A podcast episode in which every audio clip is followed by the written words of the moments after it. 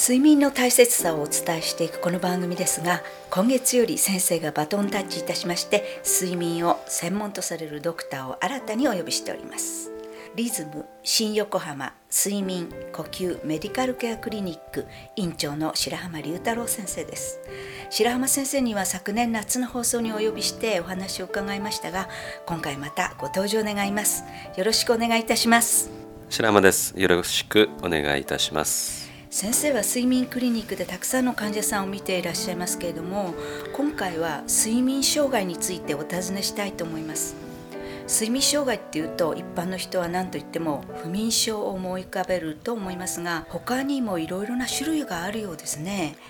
あのまずざっと分類するとどんなものがあるのでしょうか？はいあの睡眠障害にはですねえっ、ー、とまあ有名な不眠症以外にもあの過眠症ですとかナルコレプシーあとはまあリズム障害ですね、えー、あとはまあレム睡眠時行動障害などの夜間のですね異常行動を伴うようなもの。あとはまあ睡眠時随伴症などですね、まあ、いくつもあの種類があるというのがまあ特徴になります。例えば不眠症っていうのも、ちょっと寝られないと不眠症なんていう人もいますけれども、不眠症には定義があるんですよね。そうですね。まああの1日2日ね眠れない状態でもですね不眠症になってしまったというふうにこう心配いただかなくても結構ですね。ただやっぱりあのまあ約こう1ヶ月前後ねあのあまりこう寝つきが悪いとか。途中で目が覚めてしまうとかですね、まあ、熟睡感がないとかっていうふうな何らかのこう睡眠の、まあ、トラブルが続いてきた場合は、まあ、ちょっと慢性化してきた可能性があると、うん、えー、不眠症になってしまった可能性があるというふうに考えていただいてもいいかもしれません。それからまあ不眠って言ったらもう私たちは不眠しか思い浮かばないですけど過眠って過ぎる、はい、眠る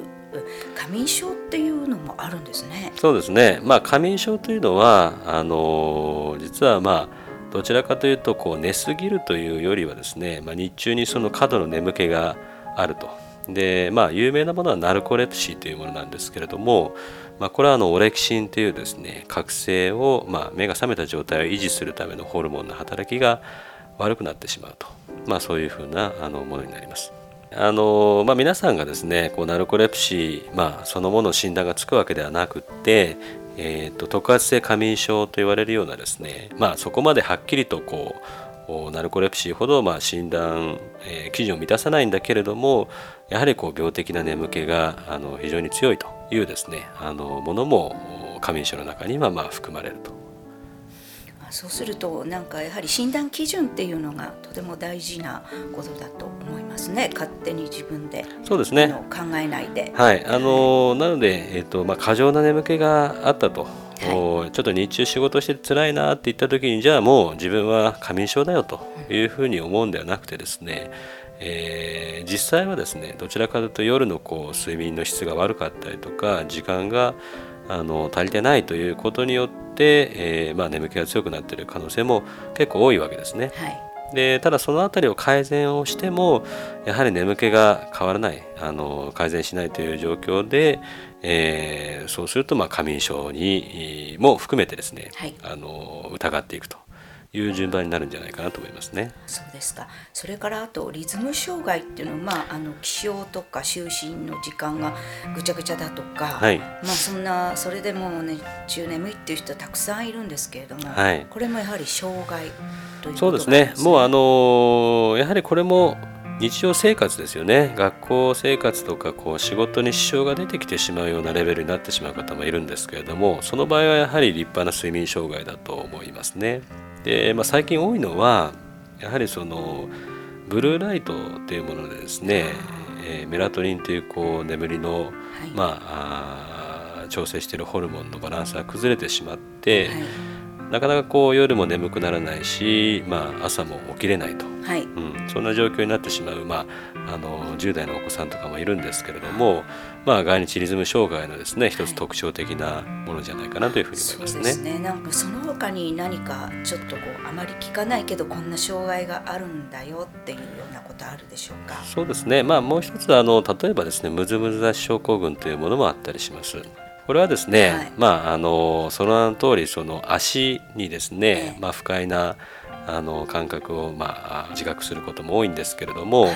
まあ、女性のですね、まあ、40代以降で、はい、えー、比較的あの、まあ、睡眠障害の中で、えー、認められるような、ね、ものだったりします。やはりまあ貧血ですね。あとは鉄の、まあ、代謝が悪いということによって出てくることもある障害なので、はい、えー、まああまあ、そういうものがあるよということを知っていただくのはすごく大事だと思いますね。はい、いろいろな種類があるんですね。では次回から一つ一つ詳しくお聞きしていきたいと思います先生来週もよろしくお願いいたします。本日はありがとうございました。こちらこそありがとうございました。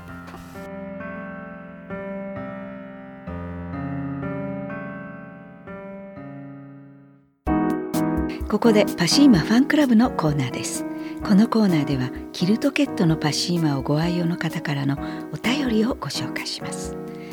いつも愛用しています。孫が生まれた時ベビー枕がご縁で早10年が過ぎました。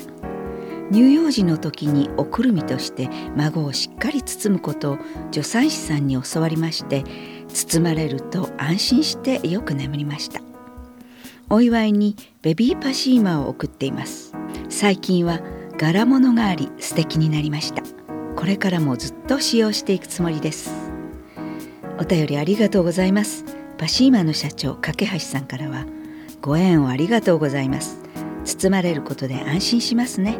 ますますのご愛用をお願いします。というメッセージをいただきました。次のお便りをご紹介します。ボロボロになったからといって平気では捨てられない。パシーマの布地。肌に馴染みすぎてて困っちゃいます。お便りありがとうございます。パシーマの社長架橋さんからはボロボロのパシーマも捨てがたいですよね。破れる頃が一番気持ちいい。と言っていただけます。使いこなすほど肌触りが良くなりますから長くご愛用して立派なパシーマに育ててくださいね。というメッセージをいただきました。以上パシーマファンクラブのコーナーでした。パシーマ免疫力は深い眠りから。くるまれて眠ると。すっごく優しい肌触りで気軽に洗えて清潔だし使ってみたらわかるから。抜群の吸水性と肌触りガーゼと脱脂綿のキルトケットパシーマ詳しくはフリーダイヤル0120-28-8410 0120-28-8410